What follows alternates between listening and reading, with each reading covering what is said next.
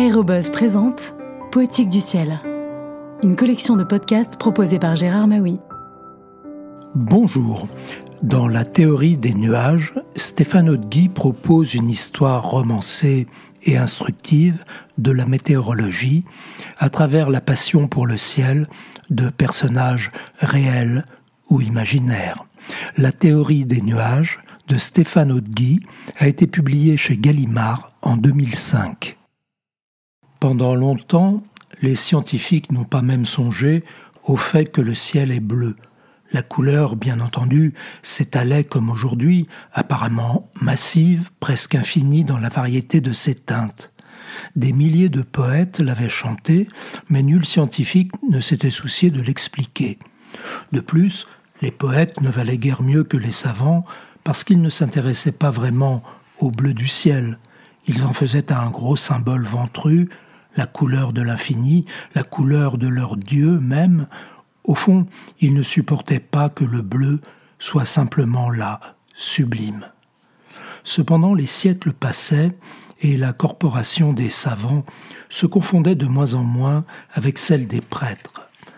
Et plus les cieux se dépeuplaient de leurs anges, plus ils perdaient leurs prodiges et leurs dieux, plus ils s'emplissaient d'hommes embarqués dans des nacelles, ou des aéroplanes. Alors on en vient à penser que le ciel paraît seulement être bleu. On comprend, on explique d'où naît l'impression de bleu du ciel, car le soleil, lui, ignore la couleur en soi, la lumière qu'il émet n'en possède pas, ou les possède toutes.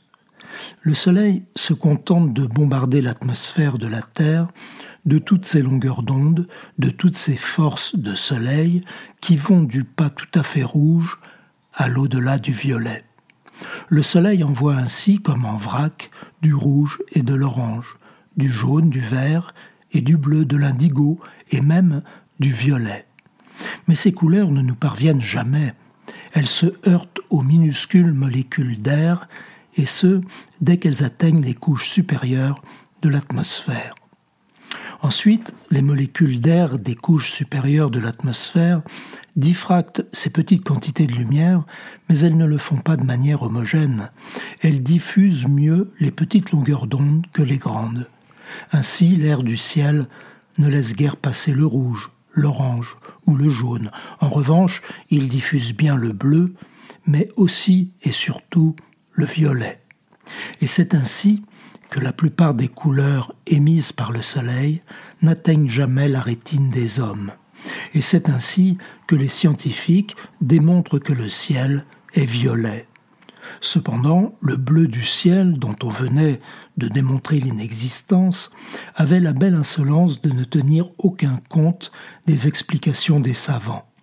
Les yeux des hommes, même les yeux des hommes de science, inhabiles à distinguer le violet, continuaient à voir le ciel bleu, aussi sûrement qu'ils sentaient la terre à peu près plate sous leurs pieds, aussi évidemment qu'ils voyaient chaque jour le soleil se coucher, se lever.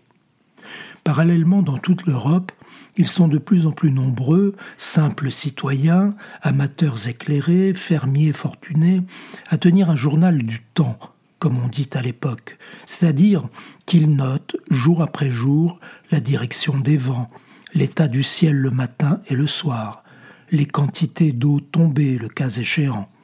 Plus les hommes savent se protéger du temps qu'il fait, plus ils parlent du temps qu'il fait, peut-être pour passer le temps.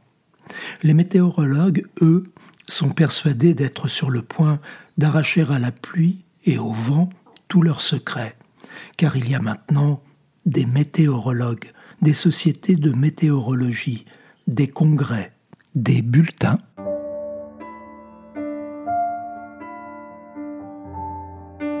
À bientôt pour de prochaines lectures.